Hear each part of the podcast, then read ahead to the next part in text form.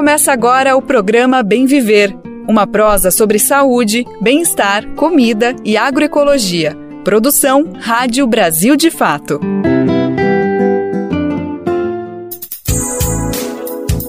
E hoje é quinta-feira, dia 27 de julho de 2023. É mais um programa Bem Viver chegando. Estamos no ar, na web e nas plataformas digitais. Eu sou Lucas Weber e estou contigo pela próxima uma hora para atualizar sobre tudo o que está acontecendo no país e no mundo inteiro. Então vem comigo, vem com a gente conferir os destaques do programa de hoje. O governo tem prazo de 120 dias para apresentar plano para a população de situação em rua do país. Livro resgata as raízes da cozinha caipira brasileira. E no final do programa, Grupo Teatral leva os mitos afro-brasileiros sobre a vida e a humanidade para os palcos. Brasil de Fato 20 anos.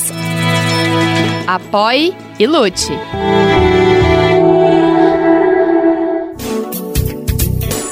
Lembrando que você pode ouvir o Bem Viver de segunda a sexta-feira pela rádio e pela internet. O programa vai ao ar sempre às 11 horas da manhã pela Rádio Brasil Atual 98,9 FM, isso na Grande São Paulo, e também pela internet, na nossa rádio web, no site radiobrasildefato.com.br. Mas se quiser, se você não conseguir ouvir nesse horário, você pode ouvir pelo nosso site do brasildefato.com.br ou procurar o programa nas principais plataformas de podcast e também na rede de rádios parceiras que retransmitem o bem viver de norte a sul do país. Já são mais de 100 emissoras fazendo a retransmissão e se você quiser entrar nessa lista, quiser fazer parte dessa rede, basta se cadastrar acessando o site rádio brasildefato.com.br e lá você clica em como ser uma rádio parceira. Além disso, se você quiser conversar com a gente, mandar uma crítica, mandar um comentário, uma sugestão de pauta, tudo é muito bem-vindo. É só mandar e-mail para rádio@brasildefato.com.br. A gente também aceita recadinho no WhatsApp, pode ser áudio, viu? O número é 11 95691 6046. Repetindo, 11 95691 6046. Programa Bem Viver, sua edição diária sobre saúde, bem-estar, comida e agroecologia. É, a gente abre o programa perguntando: por acaso você conhece a culinária caipira? A origem não é específica de um estado, mas está presente em diversas regiões do país. E esse é o tema do livro Culinária Caipira da Paulistânia a publicação resgata as raízes ancestrais que são indígenas e portuguesas. Quem conta essa história são autores como Carlos Alberto Doria, um dos principais pesquisadores da alimentação e gastronomia do Brasil, e o chefe de cozinha Marcelo Correa Bastos, que está à frente do restaurante em São Paulo, que são referências em comida brasileira. O livro reúne 270 receitas que oferecem uma ponte entre a história e o cotidiano a teoria e a prática. A nova publicação pela Fósforo, com o prefácio de João Pedro Stedley, integrante da direção nacional do MST, o Movimento dos Trabalhadores Rurais Sem Terra. O repórter do Brasil de Fato, Pedro Estropassolas, conversou com um dos autores do livro, o pesquisador Carlos Alberto Doria, e a gente vai conferir agora no Alimenta Saúde de hoje. Te aproxega, vivente. Comece agora o Alimento é Saúde.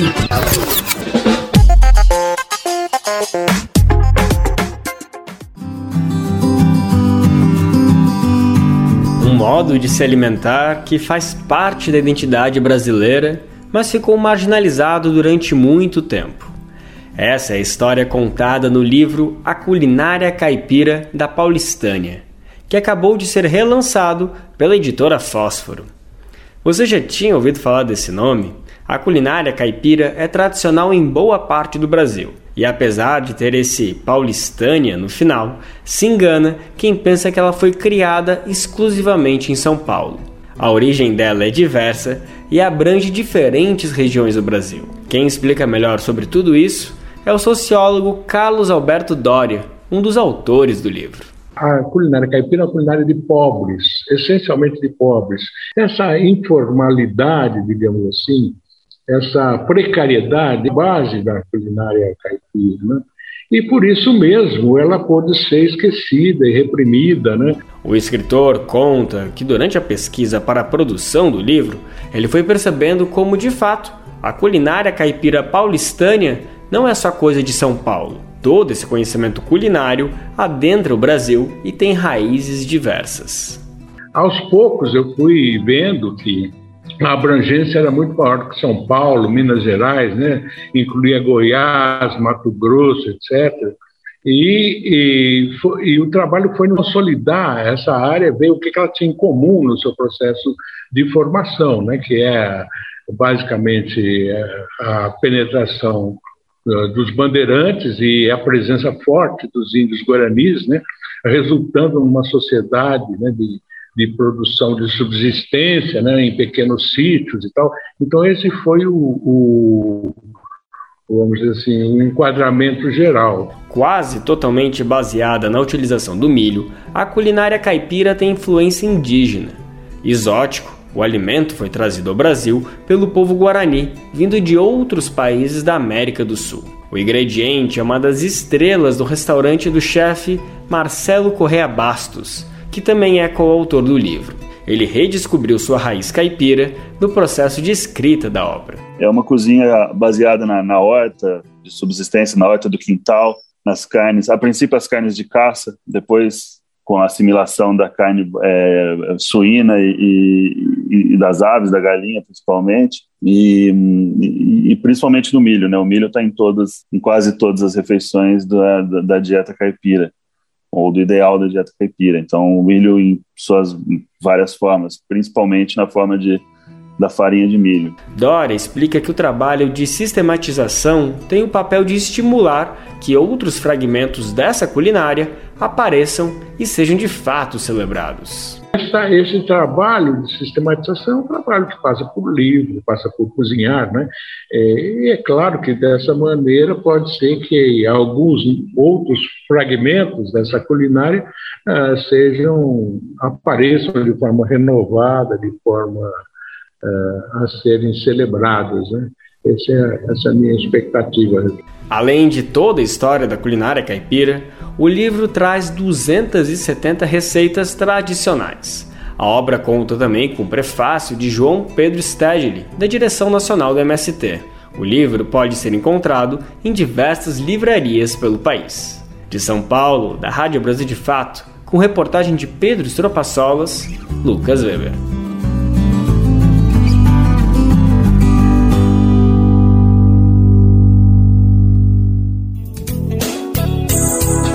Uma lei do estado de Alagoas destinou as terras para a reforma agrária a dois acampamentos da reforma agrária Zumbi dos Palmares e 1 de outubro, no município de Taquarana, no Agreste Alagoano.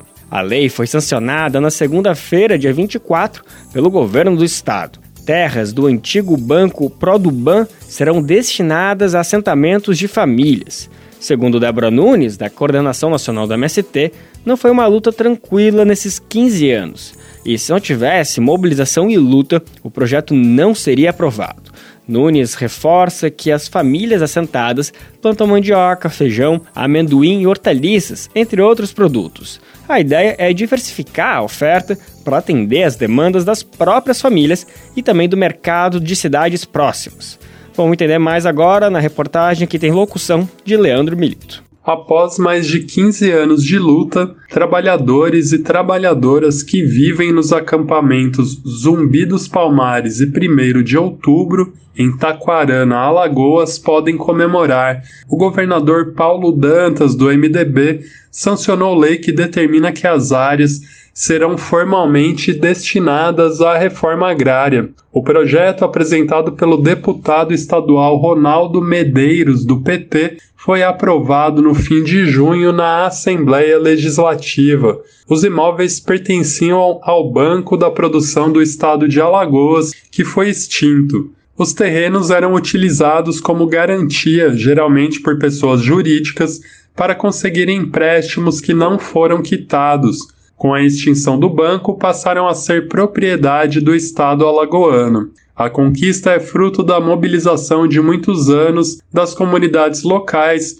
e de pessoas que apoiam o movimento dos trabalhadores rurais sem terra. Apesar de a destinação para a reforma agrária ter sido determinada há muito tempo, faltava a ação legislativa. A sanção agora põe fim à disputa pelos terrenos. Além disso, abre espaço para preparar o estabelecimento definitivo dos assentamentos, que serão criados pelo poder público estadual com apoio do MST. Da Rádio Brasil de Fato, com informações de Alagoas. Locução: Leandro Melito.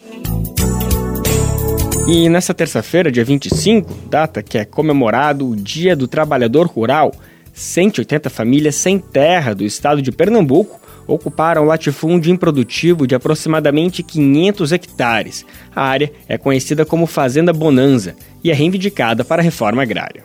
Olha só que dado interessante. A gente sempre reforça aqui no Bem Viver a importância da agricultura familiar, né? E tá aqui um dado que não deixa a gente mentir. A agricultura familiar brasileira é a oitava maior produtora de alimentos do mundo. O dado faz parte dos dados do Anuário Estatístico da Agricultura Familiar 2023, divulgado pela Confederação Nacional dos Trabalhadores Rurais e Agricultores e Agricultoras Familiares, a CONTAG. E isso foi feito em parceria com o Departamento Intersindical de Estatística e Estudos Socioeconômicos, o DIEESE. A publicação tem o objetivo de mostrar a participação da agricultura familiar no total da produção agrícola brasileira. E a cidade só janta se o campo planta. Então é preciso ter terra para produzir alimentos, como os exemplos que acabamos de ouvir da luta pela reforma agrária. As propriedades de agricultura familiar somam 3,9 milhões no país, representando 77% de todos os estabelecimentos agrícolas. Já em área ocupada, são apenas 23% do total. Mudando de assunto, vamos falar de direitos dos estudantes do ensino superior? Por acaso você já ouviu alguém dizer assim, ó, qual é sua ocupação profissional? O que você faz da vida? E a pessoa responde: "Ah, eu faço mestrado". E a outra pessoa pergunta: mas você trabalha com o quê? Pois é, essa pergunta é mais comum do que a gente imagina. O trabalho de pesquisa científica no país ainda é bastante desvalorizado e não é encarado como uma forma de trabalho. Um dossiê elaborado pela Associação Nacional de Pós-Graduandos aponta falta de direitos básicos para estudantes de pós-graduação no Brasil. Quem traz mais informações para a gente sobre essa pesquisa é o repórter Pedro Lacerda, da Rádio Agência Nacional. Um estudo elaborado pela Associação Nacional de Pós-Graduandos, a ANPG, mostra que os estudantes de pós-graduação no Brasil não têm o tempo de estudo contabilizado como ocupação profissional e, por isso, esse período é descartado na contagem para a aposentadoria pela Previdência Social. Segundo o dossiê Florestan Fernandes, embora os pós-graduandos participem de 90% da produção científica brasileira, eles não têm direitos básicos garantidos. Em entrevista à Agência Brasil, o presidente da ANPG, Vinícius Soares, doutorando em saúde coletiva da Universidade Federal do Rio de Janeiro, explicou que a associação está pleiteando para os pós-graduandos uma série de garantias que contemple direitos estudantis e trabalhistas, como, por exemplo, um adicional por insalubridade para estudantes que atuam em laboratórios e estão suscetíveis a elementos químicos. Soares explica que o dossiê está sendo oferecido à comunidade científica para servir de base a um debate com toda a sociedade. O pacote incluiria bolsas de estudo, tempo previdenciário, adicional por insalubridade, férias, direito à assistência estudantil, entre outros, visando a garantia da valorização desses jovens pesquisadores. O ponto mais importante do dossiê, segundo o especialista, é garantir a contagem de tempo da pós-graduação para a Previdência Social. O documento ressalta que apenas dois direitos já são assegurados por leis federais ao pós-graduando: a meia entrada em eventos culturais e eventos esportivos, além da licença maternidade. Com informações da Agência Brasil, Pedro Lacerda, da Rádio Agência Nacional. O boom e a popularização dos sites de apostas esportivas nos últimos anos criou desafios para governos de várias partes do mundo. No Brasil, por exemplo, o governo federal publicou a medida provisória 1182 justamente para regulamentar as apostas esportivas no país. As empresas que fazem esse tipo de serviço têm que pagar 18% de impostos dos recursos após a retirada dos prêmios e do imposto de renda. Isso se a medida for aprovada, né? parte dos tributos arrecadados devem ser destinados a investimentos em educação e segurança pública, para o custeio da Seguridade Social e do Ministério dos Esportes também. Esse tema é alvo de uma CPI na Câmara Federal que investiga denúncias de manipulação de partidas de futebol para favorecer apostadores. Pois é, né? A regulamentação tem sido defendida por membros da CPI como um instrumento importante para coibir fraudes. Vamos entender melhor o que, pode mudar essa medida provisória agora na reportagem de Carolina Oliveira que tem locução de Talita Pires. O presidente Luiz Inácio Lula da Silva do PT regulamentou a exploração de apostas esportivas de cota fixa pela União, conhecida como mercados de bets. A decisão foi publicada no Diário Oficial da União desta terça-feira, dia 25, a partir de uma medida provisória. O governo espera arrecadar de 12 a 15 bilhões de reais por ano com a nova regulamentação. A medida provisória altera uma lei de 2018 que dispõe sobre a exploração de loterias de apostas de cota fixa pela União. Até então, a modalidade era de exploração exclusiva da União. Com a medida provisória, o termo exclusivo foi suprimido do texto legislativo.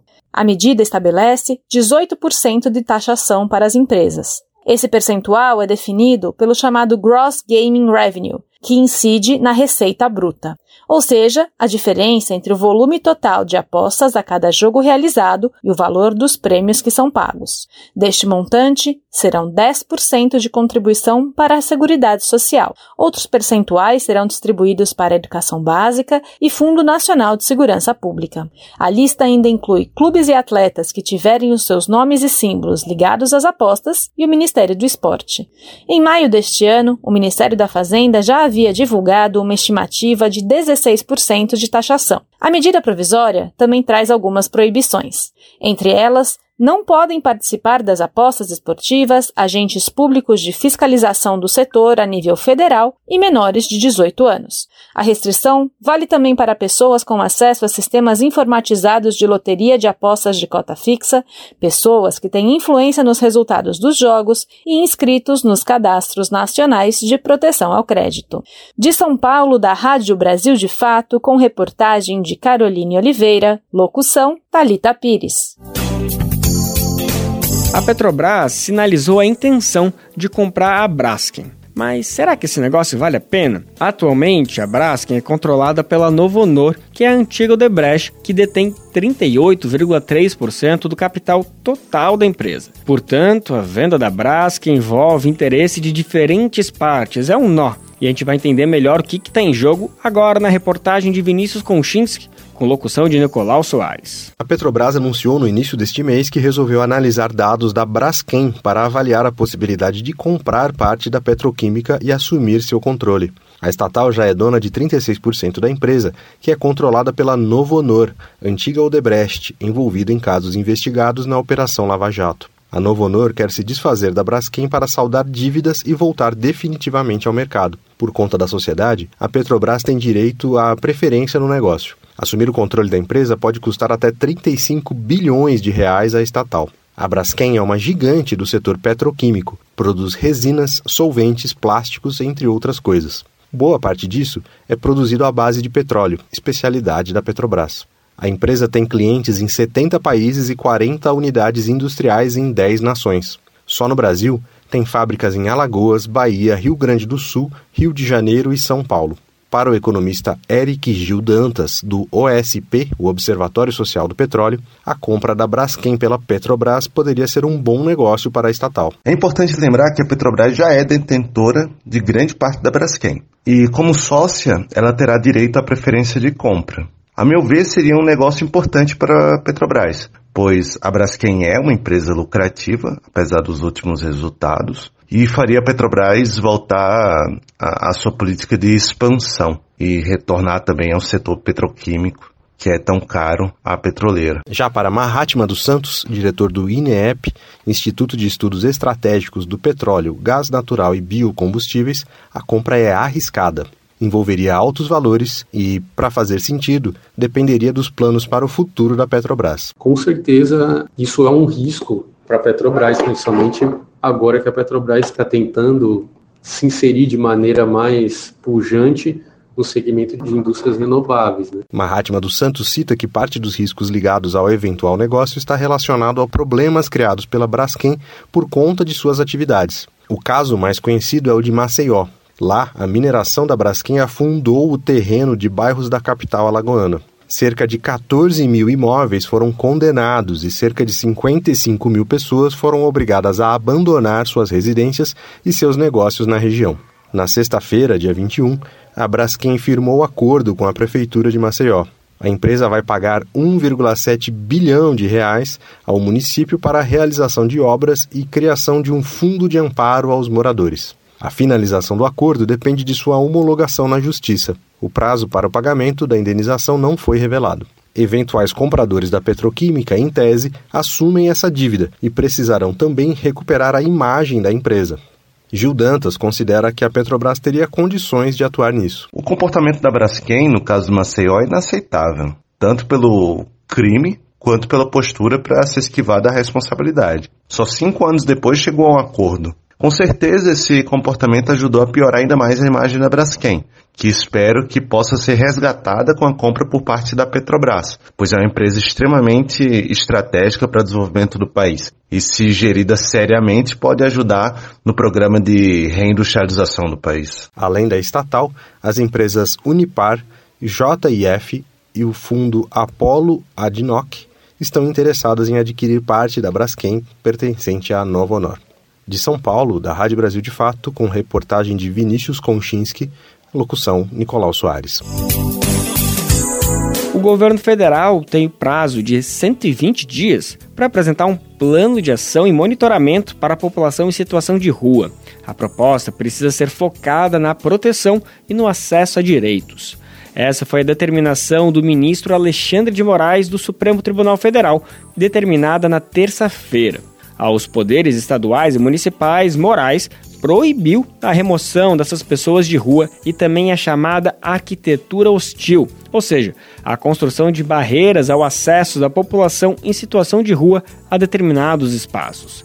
Vamos saber mais detalhes agora desse plano com a repórter Carolina Oliveira. Os estados, o Distrito Federal e os municípios devem tomar providências para implementar a política nacional para a população em situação de rua. A medida foi anunciada por determinação do ministro Alexandre de Moraes, do STF, Supremo Tribunal Federal, nesta terça, dia 25. O magistrado deu uma decisão liminar sobre a arguição ajuizada pelas siglas Rede Sustentabilidade e PSOL, Partido Socialismo e Liberdade. A ação ajuizada também contou com a participação do MTST, Movimento dos Trabalhadores Sem Teto. O argumento é de que a população em situação de rua passa por condições desumanas em decorrência de omissões estruturais dos três níveis federativos. Nesse cenário, o relator estabeleceu um prazo de 120 dias para que o governo federal desenvolva um plano de ação e monitoramento. A medida prevê a implementação efetiva da Política Nacional para a População em Situação de Rua com a participação de quatro organizações. São elas: o CIAMP Rua, Comitê Intersetorial de Acompanhamento e Monitoramento da Política Nacional para a População em Situação de Rua, o CNDH, Conselho Nacional de Direitos Humanos, a DPU, Defensoria Pública da União, e o Movimento Nacional da População em Situação de Rua. O ministro também determinou a criação de instrumentos de diagnóstico permanente para a população em situação de rua. Outra previsão é de mecanismos para mapear a população em situação de rua no censo realizado pelo IBGE, o Instituto Brasileiro de Geografia e Estatística.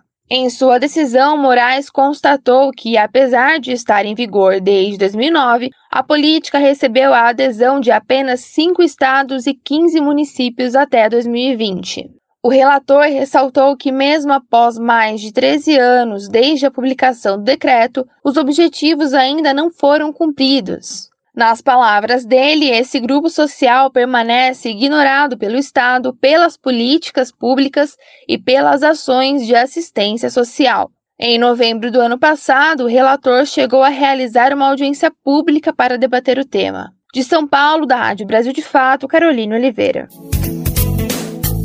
Aqui no Bem Viver, a gente vem falando bastante sobre representatividade nos espaços de poder, né? Por que, que é importante ter mulheres negras em um órgão judiciário como o Supremo Tribunal Eleitoral, por exemplo? Para responder a essas questões, a jornalista e apresentadora do programa Central do Brasil, Luana Ibelli, entrevistou Chiara Ramos. Ela é presidenta da Baiomi Juristas Negras e da Comissão da Verdade sobre Escravidão Negra. Para Chiara Ramos, os tribunais devem ser plurais para haver justiça. Vamos conferir agora a conversa das duas. Aqui no Brasil, nós, mulheres negras, ou seja, pardas e pretas, somos a maioria da população, mas mesmo assim ainda estamos muito pouco representadas nas instâncias de poder. Por exemplo, no Judiciário, o STF nunca teve uma ministra negra, situação que, quem sabe, pode mudar ainda esse ano.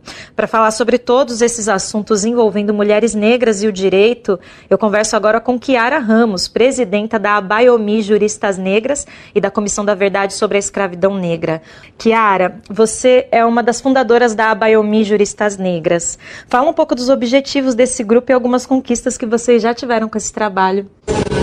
A Biomi Juristas Negras ela vem justamente de um grande problema que nós enfrentamos enquanto mulheres negras da sociedade, principalmente quando a gente ocupa esses espaços que são espaços hegemônicos, são espaços que não são ocupados em geral por mulheres negras. A Biomi é uma proposta do que a gente chama de aquilombamento, ou seja, de você se juntar em grupos que têm o mesmo ideal e o mesmo objetivo. E o nosso objetivo é justamente combater o racismo institucional, é combater a nossa ausência nos espaços de decisão, nos espaços de representatividade. E a Biomi ela vem fazendo isso por meio do aprimoramento, do aperfeiçoamento, da instrumentalização de mulheres negras, sobretudo, mas da população negra e indígena em geral, para ocupar espaço, sobretudo no sistema de justiça, com a preparação para concurso público, com a preparação também para entrar na academia jurídica, preparação para mestrados e doutorados, e também para outros espaços igualmente relevantes dentro da nossa estrutura é, republicana democrática.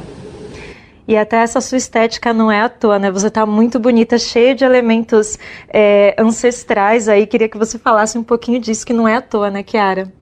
Ai, que importante. A gente desenvolveu uma metodologia, Luana, que é uma metodologia exclusiva, é uma metodologia pautada realmente nos saberes ancestrais, tanto africanos quanto indígenas, brasileiros. E essa metodologia ela tem quatro pilares. Um deles é justamente o pilar físico. É a busca da nossa identidade também a partir de uma afirmação estética. O nosso corpo, ele é entendido como arma política. O nosso corpo, ele fala antes que nós possamos abrir a boca em um determinado espaço e você entrar num espaço jurídico extremamente hegemônico, em geral cinza e preto, e entrar com essa estética significa também que você está se colocando num lugar, que é esse lugar que a gente ocupa da encruzilhada, da encruzilhada entre gênero e raça, do ser mulher negra no nosso país. Pois é, você falou justamente da desigualdade no direito, né? Que vocês estão aí é, marcando posição mesmo com essa estética. Então, eu queria que você falasse um pouco para a gente sobre essa questão da desigualdade que atinge mulheres negras, especialmente no direito. Como que é esse panorama? Hoje nós somos no Brasil o maior grupo social. Mais de 26% da população brasileira é de mulheres negras. E nós estamos realmente é, subrepresentadas nos espaços decisórios, nos espaços de poder, nos espaços de saber, seja na academia, nos espaços jurídicos, nos espaços políticos, no Congresso Nacional. E quando a gente fala sobre racismo, muitas vezes a gente reduz o racismo à injúria racial. Nós não estamos falando simplesmente disso, de pessoas que vão ser diminuídas verbalmente ou agredidas verbalmente, injuriadas em razão da sua origem, da sua cor, da sua religião. Nós estamos falando especificamente aqui na, na Biomi Juristas Negras sobre o combate ao racismo institucional, que é essa subrepresentação. Hoje, se você pegar os maiores escritórios de advocacia do país, menos de 1% Menos de 1% naqueles escritórios é de mulheres negras. Se você vai analisar os dados do censo do CNJ, do Poder Judiciário, menos de 5% da magistratura brasileira é de mulheres negras. Se olharmos o Congresso Nacional e os outros espaços de poder, vamos perceber também essa subrepresentatividade. E é sobre isso que a gente realmente se dedica a fazer a diferença e a promover os direitos humanos, no sentido de permitir que nós tenhamos aí uma maior pluralidade porque sem pluralidade não é possível que exista justiça e que exista democracia. Pois é, falando em justiça e democracia, tem sido bastante discutida a possibilidade de uma mulher negra no STF. A próxima oportunidade será em outubro, aí, com a aposentadoria da ministra Rosa Weber. Kiara, você acha que existe a chance de uma mulher negra ser indicada? E qual seria a importância de ocupar essa posição é, com uma mulher negra? Olha, essa, essa é uma luta que a gente vem travando a nível de organizações. Nós temos hoje, se vocês tiverem interesse de conhecer todo um movimento que foi iniciado em julho do ano passado, buscando essa representação nos tribunais superiores e no Supremo Tribunal Federal. Se buscar é, no nosso link nas nossas redes sociais, vocês vão encontrar aí é, o, o, link que mostra toda a campanha que nós vemos fazendo com várias organizações que lutam por essa posição, não apenas por uma reparação histórica, mas, sobretudo, pela necessidade de se incluir outras visões de mundo dentro do judiciário, dentro do sistema de justiça, sobretudo aí no Supremo Tribunal Federal. Então, quando nós falamos sobre a possibilidade de uma mulher negra ocupar esse espaço no Supremo Tribunal Federal, nós estamos falando não apenas de reparação histórica, nós estamos falando sobre a realização da justiça a partir da complementação daquele que é o tribunal mais importante do Brasil, com uma visão que é uma visão específica de quem ocupa esse local no que a gente chama de encruzilhada, que intersecciona gênero e raça. Não é possível que a gente entenda o direito e o processo decisório como é, totalmente imparcial das subjetividades. Então, quanto mais plural for um tribunal, mais é a possibilidade maior é a possibilidade dele realizar justiça. Então, a nossa luta, independentemente do nome que poderá compor o Supremo Tribunal Federal é de que exista uma mulher negra com consciência de raça, com consciência de gênero e que possa fazer sim essa contribuição à justiça brasileira, porque a justiça brasileira precisa dessa visão que é, vai trazer aí contrapontos ao que é hegemônico. Isso é sem dúvida alguma democrático, plural e representativo. Pois é, se não mexer nas estruturas de poder, nada muda, né, Kiara? Então as mulheres negras elas precisam também ocupar todos esses espaços a gente já avançou, mas ainda falta tanto. Então a gente espera que esse 25 de julho seja também esse momento de reflexão, né? Nós queremos mulheres negras, mulheres pretas principalmente, né, que são ainda mais subrepresentadas em todos os lugares. Então te agradeço muito por estar aqui com a gente nesse dia tão especial. Obrigada pelas palavras e boa sorte nessa campanha, né? Vamos acompanhar tudo e quem sabe teremos a primeira ministra do STF negra em outubro. Muito obrigada, Alana.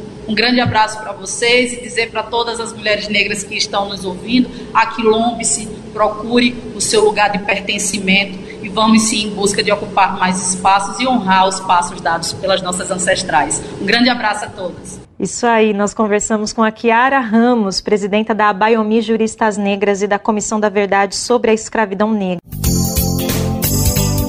No programa de ontem, a gente falou sobre o caso de Paraisópolis, que teve a primeira audiência em São Paulo na terça-feira. O massacre ocorreu em decorrência de uma ação policial na capital paulista. Familiares das vítimas lutam por justiça pela morte de nove jovens da periferia, na zona sul da capital paulista, e realizaram uma manifestação em frente ao Fórum da Barra Funda, zona oeste da cidade. Dos 13 policiais envolvidos na operação, 12 respondem por homicídio e um por colocar pessoas em risco ao soltar explosivos durante a ação. O repórter Igor Carvalho acompanhou a audiência e a gente vai saber mais detalhes agora na reportagem. As vítimas da ação policial no massacre de Paraisópolis em dezembro de 2019 chegaram sem vida ao hospital. A afirmação foi feita por duas testemunhas no primeiro dia de julgamento do caso, nesta terça-feira, dia 25, no Fórum Criminal da Barra Funda, Zona Oeste de São Paulo. Ao Brasil de Fato, Dimitri Salles, presidente do CONDEP, o Conselho Estadual de Defesa dos Direitos da Pessoa Humana, confirmou a versão. Ele disse que as duas médicas que prestaram depoimento foram muito determinantes em afirmar que as vítimas chegaram mortas no hospital. Em razão disso, ele afirma que a polícia alterou a cena do crime já que as vítimas morreram em Paraisópolis e os policiais indevidamente transportaram os corpos. Dimitri Salles destaca que os relatos das testemunhas confirmam a tese do CONDEP. De acordo com o conselho, a operação policial resultou no assassinato de nove jovens que estavam no baile da 17, no bairro de Paraisópolis naquela ocasião. Para o CONDEP, a ação teria sido premeditada pela Polícia Militar do Estado de São Paulo com a intenção de criminalizar o baile. Nas palavras da entidade, o caso aconteceu por motivação de vingança após a morte de um tenente da corporação.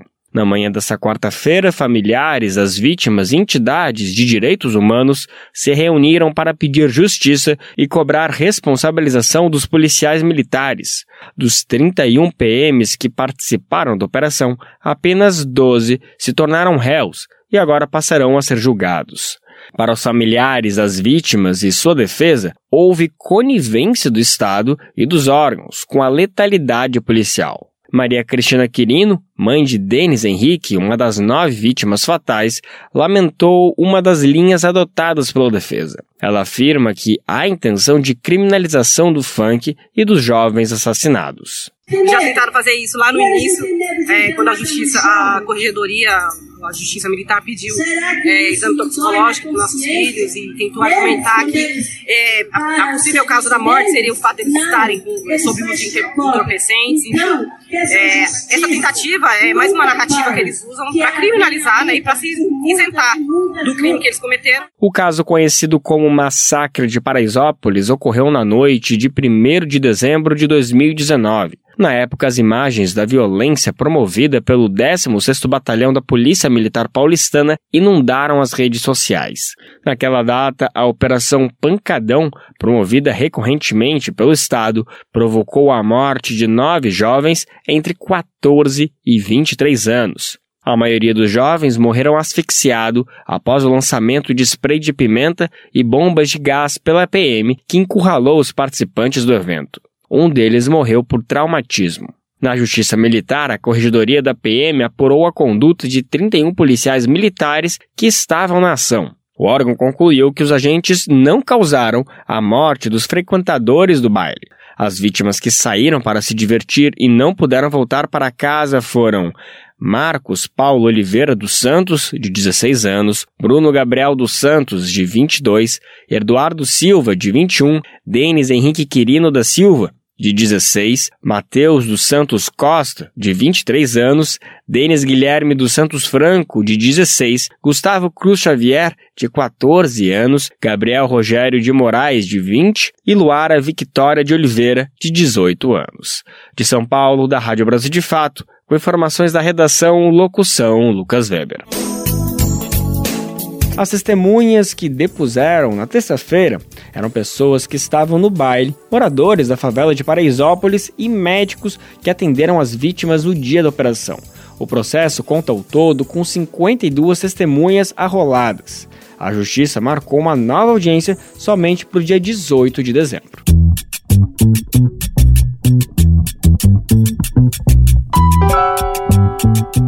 Pessoal. Eu sou Rosana Fernandes, da Coordenação Política Pedagógica da Escola Nacional Florestan Fernandes. E hoje eu tenho um convite especial para você. A Escola Nacional Florestan Fernandes precisa do seu apoio para continuar promovendo a formação política da classe trabalhadora.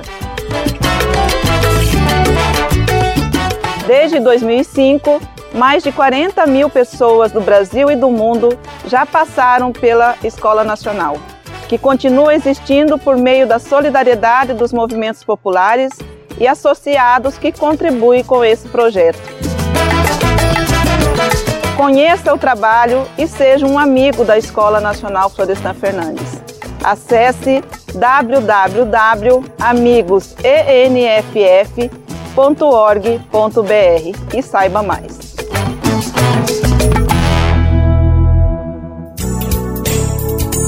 Nessa semana, que o mundo inteiro celebra o Dia Internacional da Mulher Negra, Latino-Americana e Caribenha, a gente traz aqui para o programa uma iniciativa muito legal que, olha, tenho certeza que vai chamar a atenção de muita gente. A gente vai ouvir agora uma conversa com a artista, atriz, pesquisadora e arte educadora Ayo Bento. Ela é idealizadora de um grupo de teatro do interior de São Paulo que está levando para os palcos uma história que, olha, a gente não conhece, mas deveria. A gente está falando do grupo Oriki, que está circulando com o espetáculo Olorum Aie, que traz os mitos das religiões de matriz africana às nossas religiões afro-brasileiras. Quem conversou com ela foi a nossa repórter Nara Lacerda. A gente vai saber mais detalhes desse grupo, desse espetáculo e também da vida dela e o Bento agora na conversa das duas. Aí, obrigada pela presença aqui na Rádio Brasil de Fato, no Brasil de Fato, valeu demais por aceitar estar aqui com a gente falar um pouquinho sobre o projeto de vocês. Eu que agradeço o convite, Nara, muito obrigada pela oportunidade de estar aqui. É um prazer imenso poder falar sobre esse projeto, é, falar um pouquinho sobre a cultura iorubá, é, falar sobre esse espetáculo, o Olorumaie. Então vamos lá, vamos falar sobre o espetáculo, mas antes a gente vai falar sobre o grupo Uriqui. O espetáculo Olorumaie está em cartaz a partir de agosto no interior de São Paulo, tem outros projetos aí no futuro para o grupo, mas a gente vai falar um pouquinho no começo aqui da nossa conversa sobre como tudo isso nasceu. Como é que veio, Ayo, essa ideia de falar sobre a nossa cultura, os nossos mitos afro-brasileiros, de trazer essas histórias para as pessoas, porque todo mundo sabe como é que o mundo nasceu, é, como é que a humanidade surgiu da perspectiva cristã, né? É, e da perspectiva científica também. Mas a perspectiva afro-brasileira, que é tão presente no nosso país, não é popularizada. Da onde veio a necessidade de contar essas histórias e por quê? Eu acredito que tudo começou com o meu nome. Meu nome é Ainá Ayufemi, uhum. e os meus pais deram esse nome para mim é, para honrar os nossos ancestrais. É um nome iorubá, e dentro da cultura iorubá você dá dois nomes para o seu filho. Um como ele nasceu e o outro que você quer desejar para ele para o resto da vida. Então, Ainá significa parto demorado por cordão umbilical curto, e Ayofemi que a alegria esteja com ela. Ayo é meu apelido, é alegria. Então, eu sempre tive a cultura iorubá no meu sangue. E eu sempre honrei muito os meus ancestrais. Eu, sendo uma mulher preta, é, descendente de africanos, descendentes de escravizados, é, ainda assim me sinto muito privilegiada. Privilegiada em saber sobre a minha cultura, saber de onde eu venho, saber sobre a minha ancestralidade, porque meu pai sempre contou para mim. Então, meu pai sempre contou histórias de pessoas pretas, pessoas grandes, reis, rainhas, sobre artistas pretos. Ele sempre lia para mim e para minha irmã, quando a gente era criança, Castro Alves. As Duas Flores era o poema que ele mais gostava de ler para gente. Isso me traz boas lembranças da infância.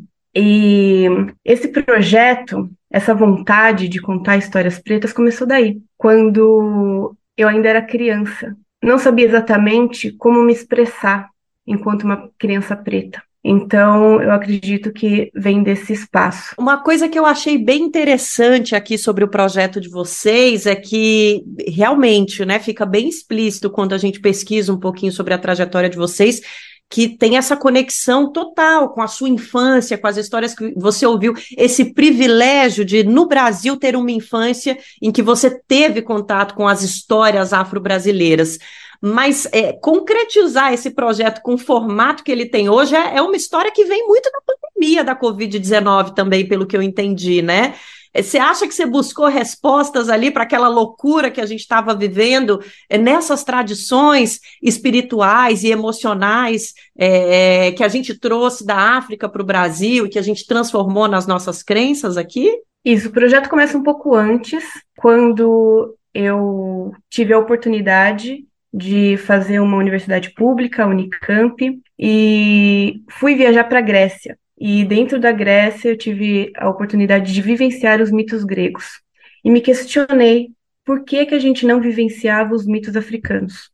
Por que, que eu não estudava teatro africano dentro da universidade? E foi quando, em 2018, eu recebi um convite do músico Nico Vilas Boas para, dentro do recital de formatura dele, narrar histórias iorubás, mitos africanos, enquanto ele cantava músicas relacionadas ao candomblé e a Adnan Yonará dançava essas músicas. A partir disso, iniciou esse projeto, o Grupo Oriki.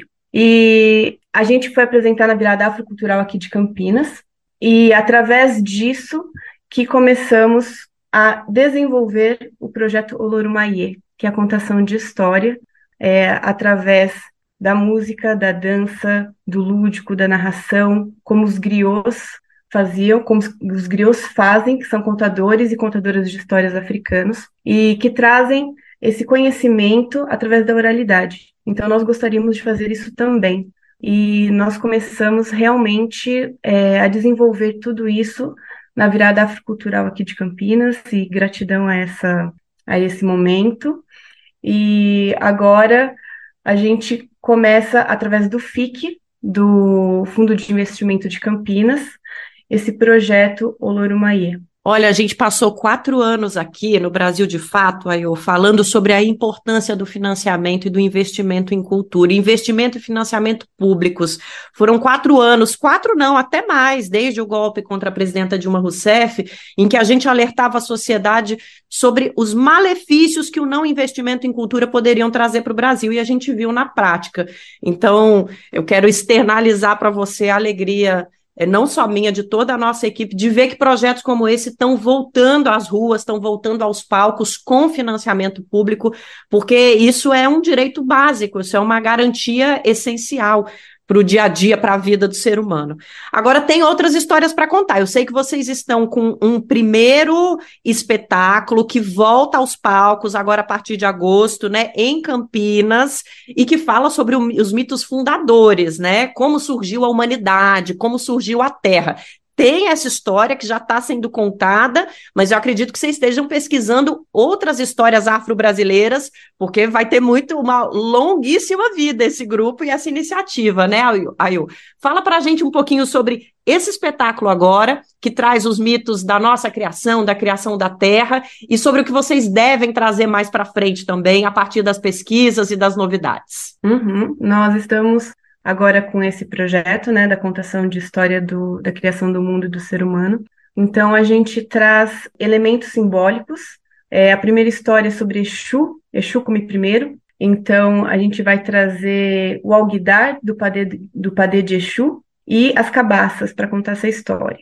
Depois da criação do mundo e da criação do ser humano por Oxalá e Nanã. Então, a gente vai trazer o Opachorô de Oxalá e o Ibiri de Nanã.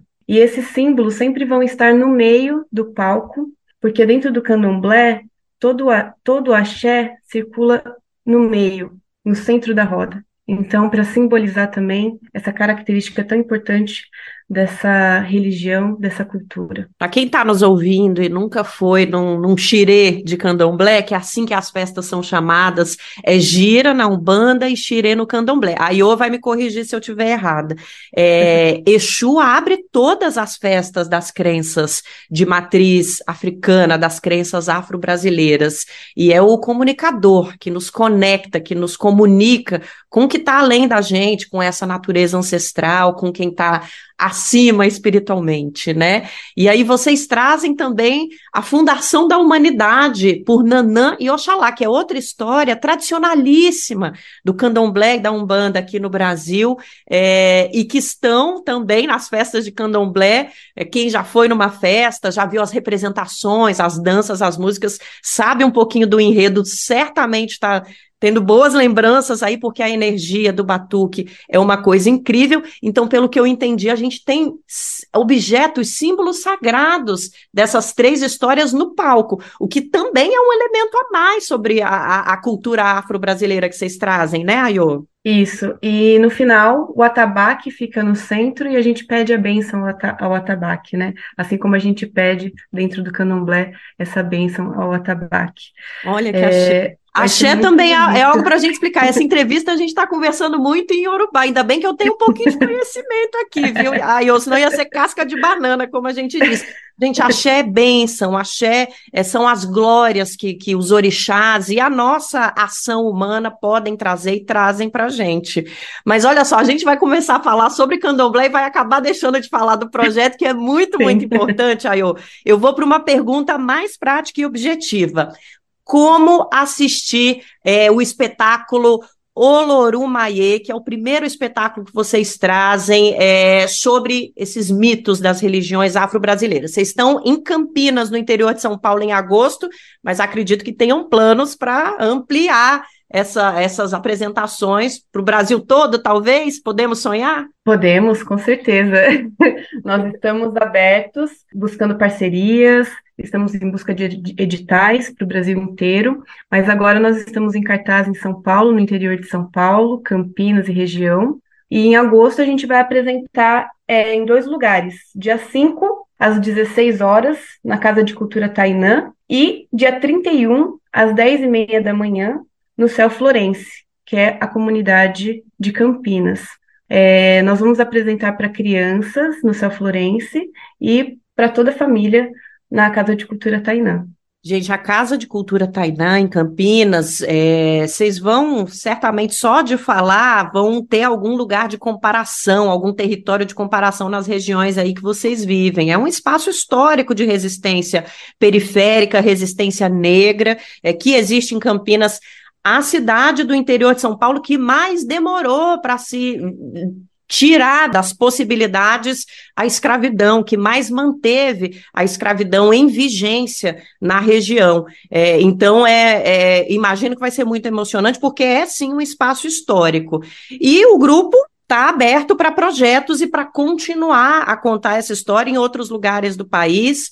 Acredito que, como todos os grupos de teatro do Brasil, vão seguir nessa luta por espaço, por financiamento e por levar a nossa cultura para os palcos.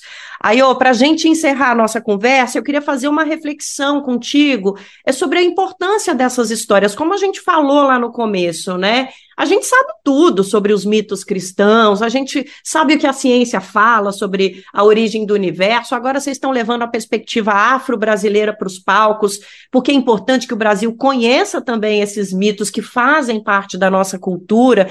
É, é, mas queria conversar um pouco com, contigo sobre é, que, que importância é essa que vocês, como grupo, consideram de colocar essas histórias de uma maneira mais popular para as pessoas entenderem que essas histórias existem? Acho que a minha vontade em trazer essas histórias é um fruto de um conhecimento. Como foi importante para mim, enquanto uma mulher preta, conhecer essas histórias, saber que elas existem, não ter medo de me assumir preta, não ter medo de honrar a negritude, honrar de onde eu vim. Então, eu acho que eu gostaria de transmitir essas histórias, esses saberes para outras pessoas, outras pessoas pretas, para que elas também possam sentir esse orgulho da cor de onde elas vieram. Eu acredito que vinha disso. Obrigada por essa oportunidade, viu? De, de fazer com que a gente se conheça um pouco melhor. E obrigada pela entrevista. Eu que agradeço a oportunidade de estar aqui, muito obrigada. E queria dizer também, é, para quem quiser seguir a gente né, nas redes sociais, eu vou estar postando também é, os dias que a gente vai apresentar, em outros momentos, dar continuidade ao trabalho, mostrar um pouquinho mais como são os nossos ensaios, tudo pela rede social. Então, se alguém quiser me seguir é, no Instagram e seguir o grupo no Instagram, é aio.bento e grupo.oriqui. É isso. Oh, próxima apresentação do espetáculo Olorumaie acontece no dia 5 de agosto de 2023, a partir das quatro da tarde, na cidade de Campinas, na Casa de Cultura Tainã. Mas, como a Iô trouxe para gente, a intenção do grupo é percorrer o Brasil inteiro, o mundo todo, e levar essas histórias inspirados nos movimentos. Como é que fala a palavra em francês, Ayô? Griots? Griot? Griots, griots. Griots. Inclusive, eh, faço coro para que as pessoas pesquisem mais, porque descobri a história desses grupos pesquisando para fazer essa entrevista.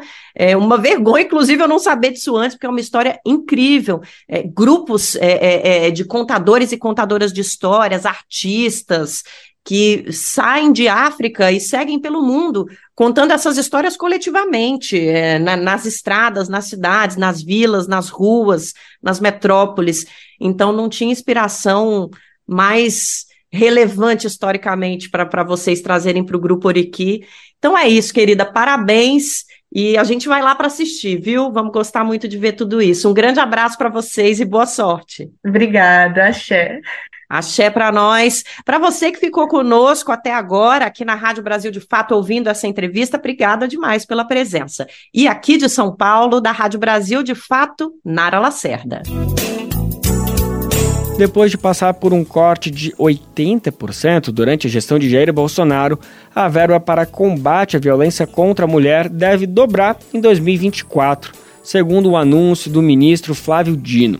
Segundo o Fórum Brasileiro de Segurança Pública, entre março de 2020 e dezembro de 2021, foram registrados 2.451 casos de feminicídios e 100.398 de estupro e estupro de vulnerável com vítimas do gênero feminino.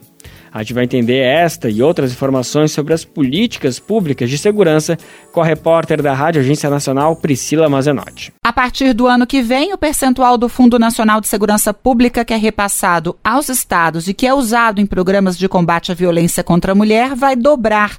Hoje, esse percentual é de 5% e vai passar para 10%. A portaria deve sair nos próximos dias. A informação é do ministro da Justiça, Flávio Dino, que participou do programa Bom Dia Ministro da EBC. Nós estamos falando de mais viaturas, mais armamentos. Efetivo é com os estados ou com os municípios. Uhum. Mas nós estamos falando de investimento federal em equipamento. E também nos valores que o governo federal do, repassa do Fundo Nacional de Segurança Pública para os estados, obrigatoriamente 10% vai ser para esses programas. Já sobre o chamado pacote da democracia, divulgado na semana passada para endurecer os crimes contra a democracia, Flávio Dino rebateu as críticas. Disse que não se trata de ideologização da segurança, mas de repressão proporcional à gravidade da conduta. Há pessoas que dizem assim: ah, mas uma pena de 20 a 40 anos para quem matar o presidente da República é uma pena alta. Mas o que pode ser mais grave do que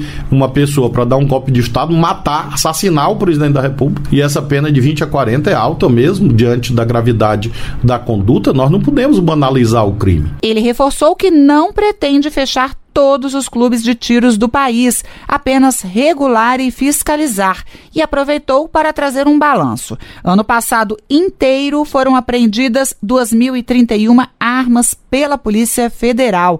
Este ano, somente no primeiro semestre, esse número chegou a 3.955. Sobre as drogas, os valores apreendidos ultrapassam um bilhão e meio de reais, enquanto que no ano passado foram 216 milhões milhões. Isso é resultado, segundo Flávio Dino, do casamento de políticas de prevenção com as de repressão.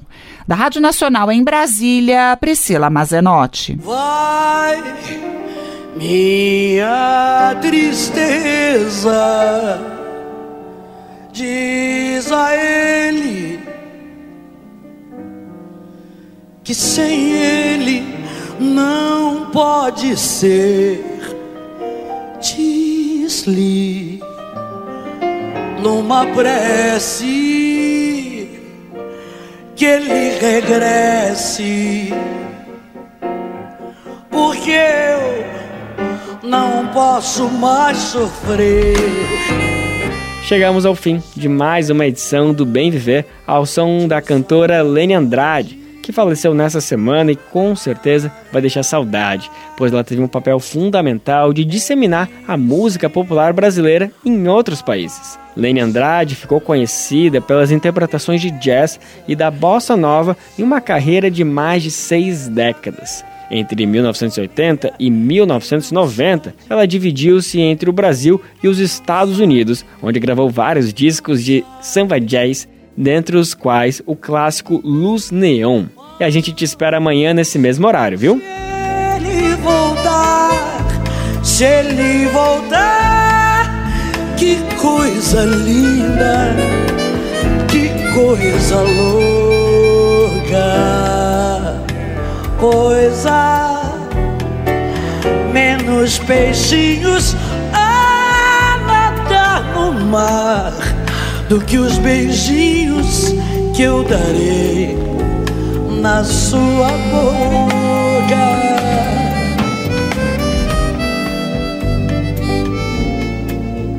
O Bem Viver vai ao ar de segunda a sexta-feira, sempre às 11 horas da manhã, na Rádio Brasil Atual 98,9 FM na Grande São Paulo ou no site rádio brasildefato.com.br. O programa vai ao ar em diversas rádios pelo país e a lista completa de emissoras que retransmitem o Bem Viver você encontra no nosso site na matéria de divulgação diária do programa.